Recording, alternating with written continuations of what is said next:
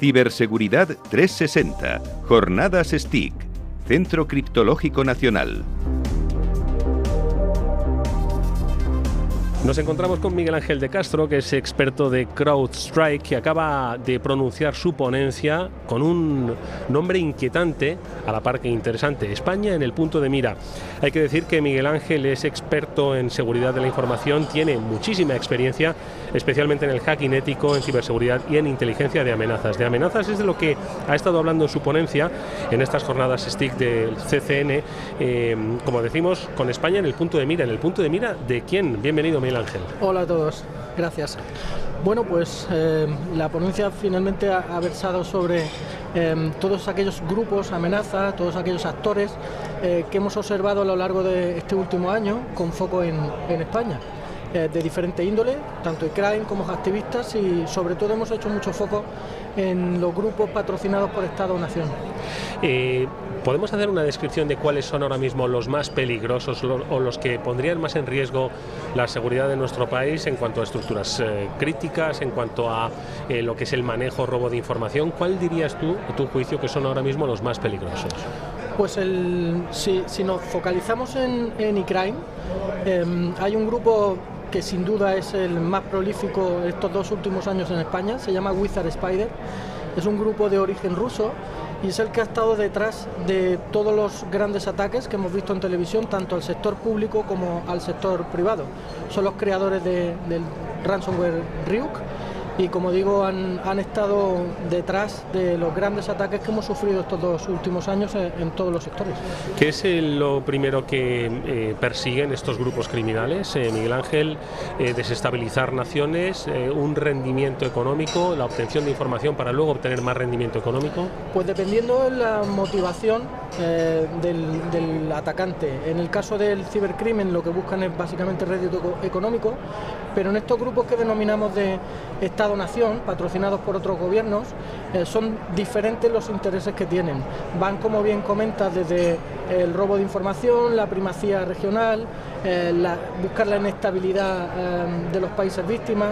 En este caso tenemos países como Rusia, China, Irán o Corea del Norte, que son los que hemos comentado en detalle hoy y los que tienen mayor foco y hemos observado operaciones de diferente calado eh, a, lo, largo de este último año.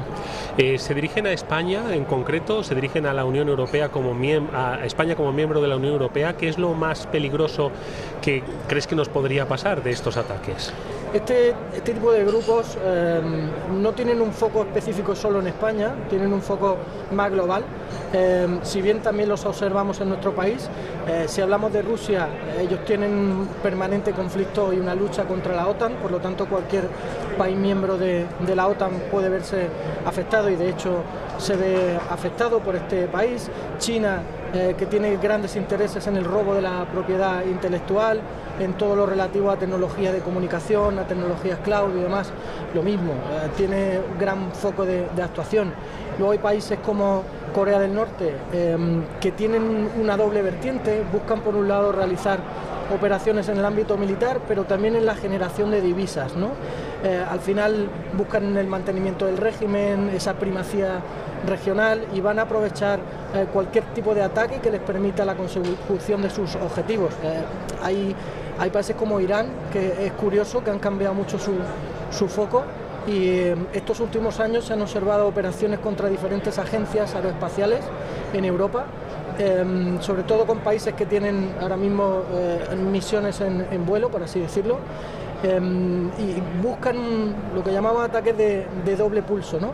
Em, por un lado, mejorar eh, su conocimiento en este sector, el sector aeroespacial. De hecho, en, en abril del año pasado lanzaron su primer satélite militar, pero por otro lado eh, buscan esta información para poder desarrollar mejor su programa armamentístico, sobre todo el, el, basado en arma nuclear y, misiles balísticos. Eh, entiendo que eh, la diplomacia no puede acabar con esto, por lo tanto tiene que ser la tecnología la que acabe con esto, ¿no?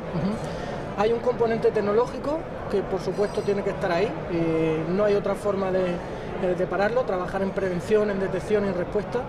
Luego hay un componente humano, hoy lo comentaba en mi charla, ¿no? Al final el conocimiento del adversario es vital, de eso va la inteligencia de amenazas, de saber exactamente cómo se comporta un adversario, cuáles son sus motivaciones, sus técnicas, sus, intenciones. La comprensión del problema es lo que nos puede llevar a poder pararlo y detrás hay tanto tecnología como grupos humanos dedicados a hacer threat hunting. Eh, se observa un decremento importante en los ataques basados en malware. Ahora utilizan eh, credenciales o exploit para acceder a servicios que están en nube eh, y conseguir este vector de, entrada inicial. Entonces necesitas tener un humano porque es el único capaz de discernir entre el comportamiento de un atacante o de un administrador legítimo de la plataforma. Van a utilizar prácticamente las mismas herramientas. Hablas, Miguel Ángel, del factor humano ¿no? en este tipo de amenazas. Precisamente ese es eh, quizás la clave que ahora mismo el sector se está planteando. Atraer hacia el lado bueno todo ese talento, porque el lado malo también está atrayendo el talento. Entonces ahora mismo hay, aunque suene un poco cinematográfico, una lucha entre el bien y el mal por atraer ese talento. ¿no? Sí, em, además es, algo recurrente. ¿no? Eh, la escasez de talento, la falta de competencias. Eh, no hay mucha más solución que tirar de servicios, eh, de empresas que ofrezcan estos servicios tanto de inteligencia como de threat hunting, como de eh, respuesta a incidentes, obviamente siempre apalancados en, una tecnología. y al final tenemos entre todos, entre el sector público y privado, que hacer un esfuerzo por pagar bien, por ofrecer un desarrollo, un desarrollo en las carreras profesionales del ámbito tecnológico que no siempre sucede y es, es muy importante. ¿Cuál es la respuesta, aparte de la eh, gestión y generación de talento, qué otra respuesta se debe dar frente a estas amenazas que, como dices, bueno, pues vienen de múltiples frentes y algunas de ellas eh, sobre las que pues es complicado hacer frente cuando más que, máxime cuando son patrocinadas por estados eh, que luego se sientan a la mesa de, como decimos, de la diplomacia como si no pasase nada. Entonces, ¿cuál es la respuesta adecuada? Bueno, al final, y hoy mi charla giraba mucho en torno a eso, ¿no? A la inteligencia de amenazas. Detrás de, cada ataque al final hay un, humano. Eh, entender a la perfección sus motivaciones y sus técnicas nos va a permitir anticiparnos eh, y poder defendernos contra este tipo de, ataques eh, avanzados. Si sabes exactamente cómo te van a atacar, vas a saber exactamente cómo puedes poder, cómo vas a poder protegerte. a mí me gusta mucho una frase de Albert Einstein que dice, si tuviera una hora para, para salvar el mundo, dedicaría 55 minutos a comprender el problema y 5 minutos a solventarlo. Oye, pero es que hay muchos problemas que la gente ve que se producen, eh, tensiones fronterizas en el este de Europa, tenemos una nueva variante de, eh, la cepa del coronavirus, tenemos crisis energética, hay muchos focos que a priori nadie asociaría con cuestiones de carácter cibernético, pero que estoy seguro que detrás traen aparejados muchísimo, muchísimo de esto. Sí, por supuesto. Todo el, escenario actual, eh, eh, la situación, el entorno, todo lo que está pasando ahora mismo, siempre hay una componente detrás y siempre se aprovechan estas fricciones, estos problemas eh, por parte de los atacantes para sacar rédito. atacantes como China o como Rusia los hemos visto involucrados en ataques contra el sector tecnológico y contra el sector sanitario eh, robando información para crear vacunas, eh, para obtener datos de infección de otros países. Eh, si hablamos del sector energético, Rusia está muy interesado, también China, también Corea del Norte, pues porque al final son, unos son grandes proveedores energéticos, otros son grandes consumidores energéticos y siempre están buscando la forma de, conseguir esa inteligencia, ese conocimiento tecnológico y muy específico que les ayude a progresar en sus planes. Una última pregunta que te hago, ¿eres optimista en el mañana? Yo soy un tío optimista por, naturaleza. Eh, yo creo que todo es cíclico, que mm, lo mismo que estás arriba puedes estar abajo y al final nada es bueno ni malo.